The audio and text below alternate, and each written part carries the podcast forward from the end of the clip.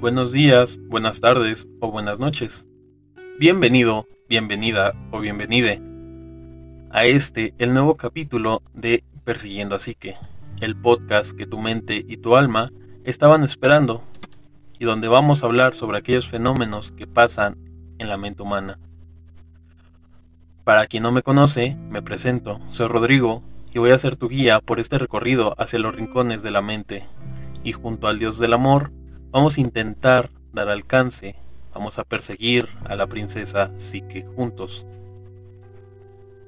Y antes de continuar, como ya es costumbre, me gustaría recordarte que por favor no olvides presionar el botón de seguir, suscribirte o añadir a favoritos. Claro, dependiendo de la plataforma donde nos estés escuchando, para que así te puedan avisar cuando se estrene un nuevo capítulo. Y también, si te gusta mi contenido, por favor, compártelo con alguien a quien pueda interesarle este proyecto, para llegar cada vez a nuevos oídos y hacer que esta comunidad crezca de poco en poco. Hola mis erotes, el título del capítulo del día de hoy, como seguramente ya leyeron, es la psicología que todos creen conocer. Y para iniciar este tema me gustaría hacerte unas preguntas. Para ti, ¿qué es la psicología? ¿A qué se dedica un psicólogo? ¿El psicólogo da consejos? ¿Solo oye? ¿Le gusta el chismecito? Respondiendo a algunas preguntas, ¿a qué se dedica el psicólogo? ¿Da consejos? ¿Solo oye? La respuesta corta es no y la respuesta larga también es uno. Pero, ¿a qué se dedica un psicólogo? Un psicólogo es aquel experto en la salud mental que va a proporcionar herramientas para poder solucionar, para que la persona pueda solucionar aquellos problemas que está teniendo. También le va a ayudar a la persona a explorarse y a conocerse más a fondo. De igual forma, un psicólogo no solo se dedica a lo clínico, un psicólogo puede dedicarse a trabajar, por ejemplo, en recursos humanos, como encargándose del reclutamiento, selección de personal, también diseñando programas de capacitación, diseñando programas de incentivos para mantener motivados a los trabajadores, puede trabajar en un área educativa en la cual va a observar qué es lo que le está pasando a los alumnos, qué virtudes y qué déficits o áreas de oportunidad tienen y en base a eso va a trabajar. De igual forma, puede ir a trabajar en comunidades y puede observar qué problemas existen en la comunidad. Ya que escuchamos todo esto, tal vez nos demos cuenta que un psicólogo, una, no da consejos y dos, no solo se dedica a oír, no solo se dedica a la clínica. Y aquí es a donde quería llegar quería hablar sobre la falsa percepción, sobre qué es la psicología y sobre la psicología que todos creen conocer. Todos creen saber qué es la psicología y si le preguntas a las personas seguramente te van a decir que un psicólogo solo se dedica a oír, solo se dedica a saborear el chismecito que le trae el paciente, solo se dedica a dar consejos. Eso es lo que la mayoría de las personas creen e incluso creen saber sobre qué estudia la psicología, creen conocer términos que se usan en la psicología para describir tal o cual fenómeno, cuando la verdad es que muchas veces esto se da debido a que las personas van a hablar desde la vivencia personal, van a hablar creyendo que saben qué es la psicología, porque al final del día, ¿quién va a saber más sobre mi vida que yo que la estoy viviendo? Pero la psicología no es como por ejemplo los mensajes que lanza Bárbara de Regil diciendo, eso, sonríe, esto es tuyo, nadie te lo va a quitar. O como muchos otros famosos que hablan sobre fenómenos que suceden en la mente humana y que pueden, y que muchas veces sucede, dar mensajes que si bien en primera instancia puede que estén bien intencionados, lo que transmiten es algo que realmente no pasa pues algo que puede afectar a alguien. Y te estarás preguntando por qué. Porque todos estamos viviendo y estamos pasando por circunstancias totalmente diferentes. Todos tenemos uno u otro problema atravesado. Todos tenemos que sacar una u otra cosa. Y al llegar mensajes sin información y con poca responsabilidad al momento de emitirlos, va a ser que una persona que probablemente sea susceptible a escuchar este mensaje y replicarlo, lo haga suyo y entonces le pueda traer problemas en su día a día. A esto dentro de la psicología lo conocemos como prostitución de la psicología, la prostitución de sus términos. Y te estarás preguntando, ¿qué es? Pues bueno, dentro de la prostitución de la psicología podemos hablar de términos que se usan como términos domingueros y que al final del día le restan o le quitan importancia a lo que realmente significan.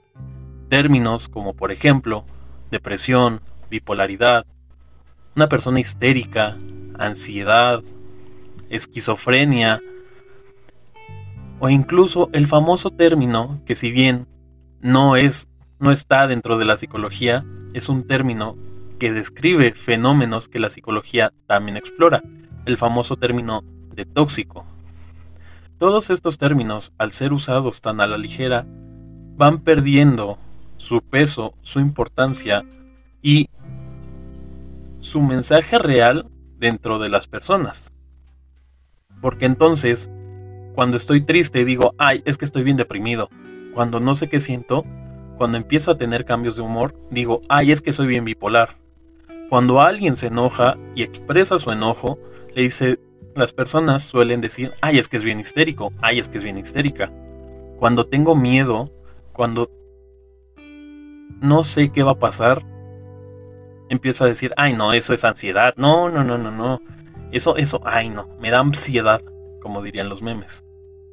Ante relaciones poco sanas y ante relaciones de las cuales tal vez deberíamos de hacer algo para que se vuelva una relación sana o para poder moverme de ahí, en vez de hacer eso lo llamamos, ay, es que es bien tóxico, y entonces empieza a romantizar todos estos términos y empiezan a perder el peso que deberían de tener.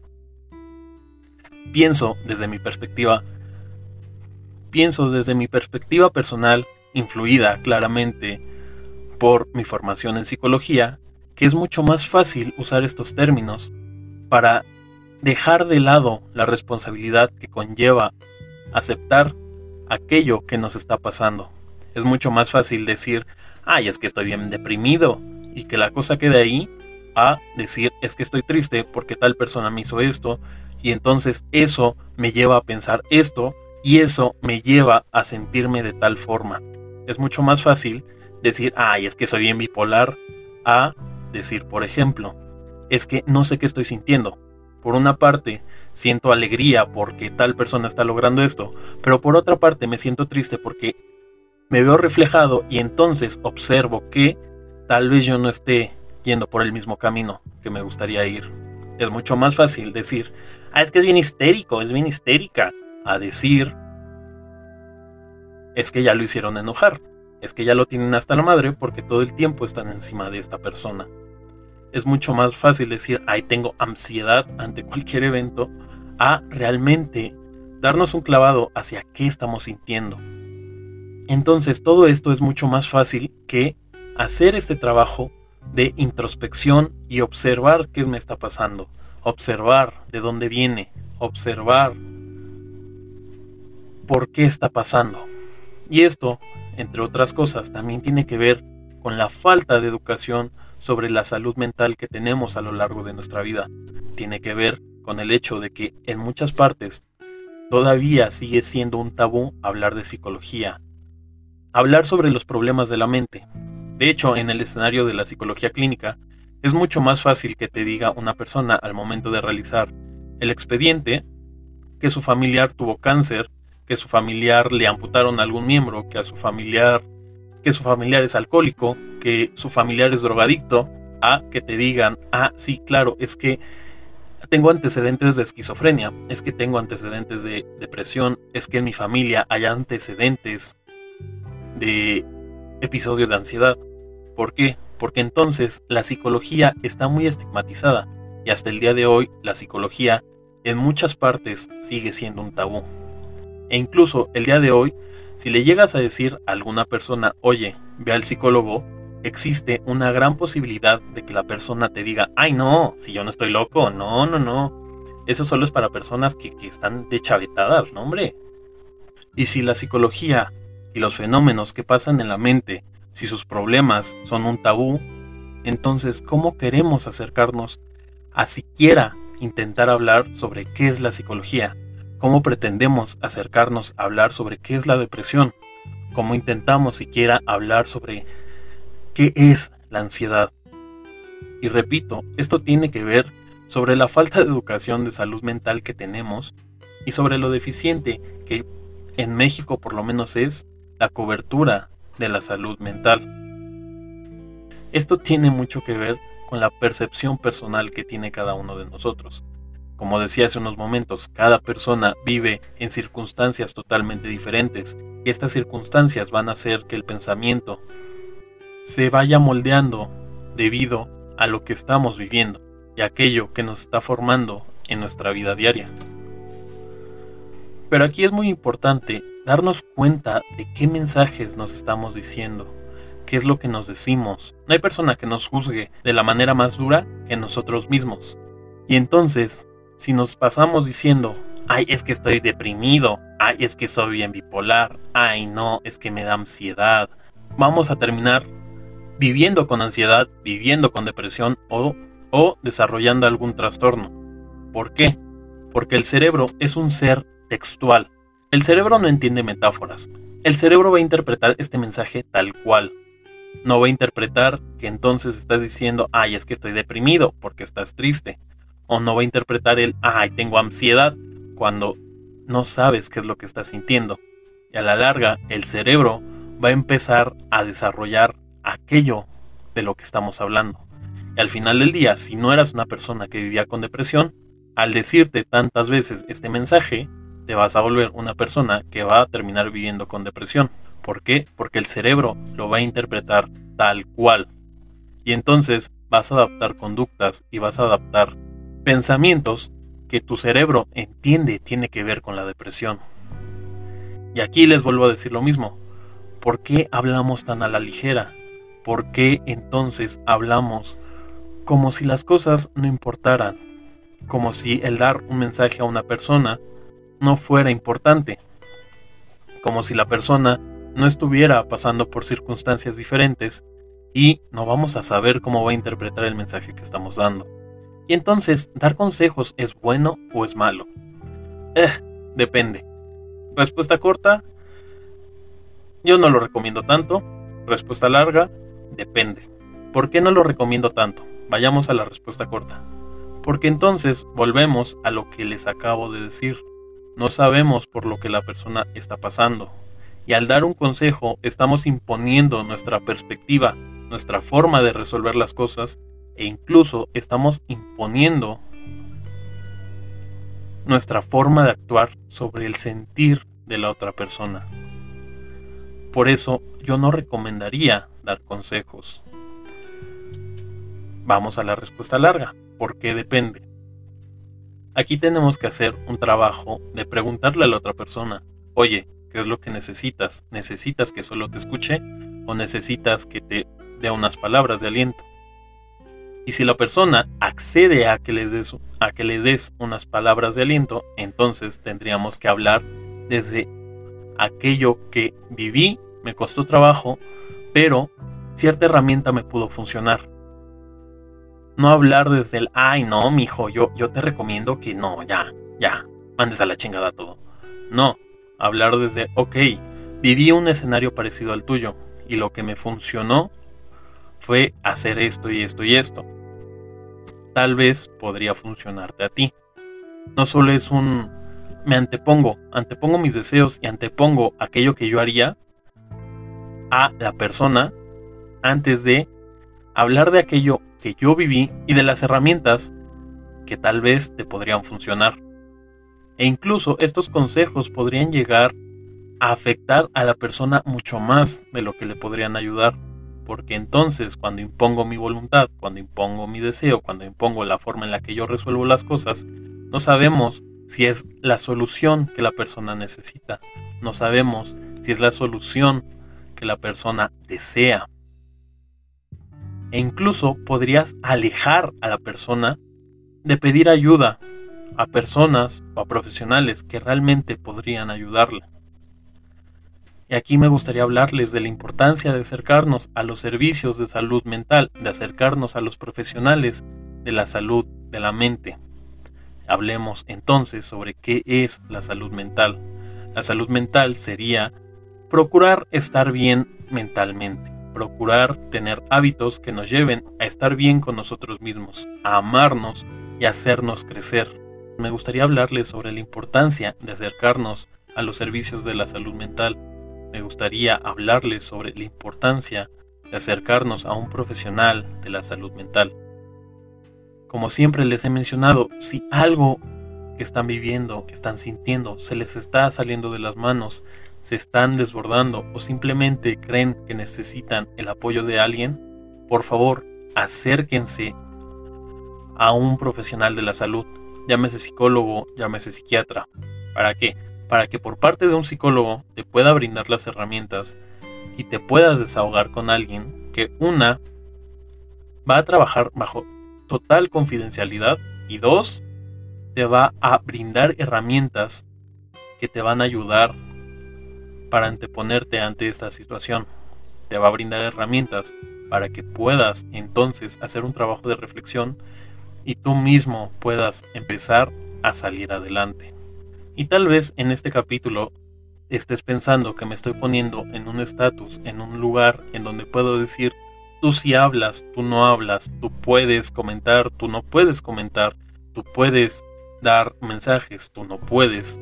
Realmente no es así. El mensaje de este capítulo es infórmate antes de hablar sobre cualquier fenómeno de la mente, ya que podría afectar a otras personas y al final del día le resta importancia a aquello que realmente está pasando.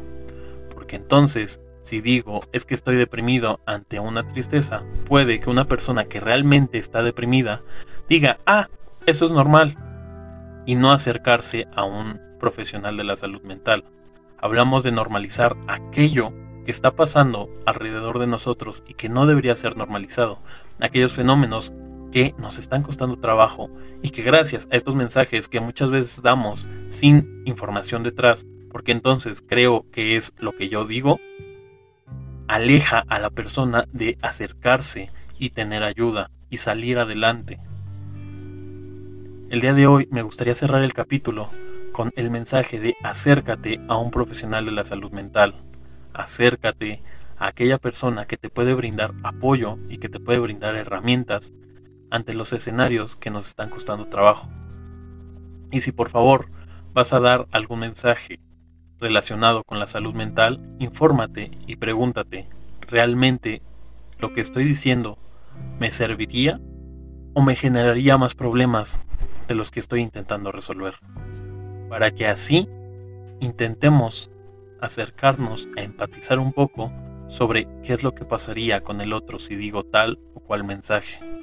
Antes de cerrar el capítulo, me gustaría decirte una frase. Alguien anónimo dijo, las personas se sienten perturbadas no por las cosas, sino por los puntos de vista que adoptan sobre estas. Y volvemos al mismo punto. Aquí se habla sobre aquello que creemos creer. Muchas gracias por acompañarme a lo largo de este capítulo que fue algo diferente. Aprovecho para recordarles que nos encuentras en todas las redes sociales como Facebook, Twitter, Instagram y YouTube como Persiguiendo a Psique. Y espero poder tenerlos de vuelta en una siguiente edición de este podcast. Y, sin más por el momento, nos estamos viendo, o mejor dicho, escuchando en el siguiente capítulo. Así que, adiós.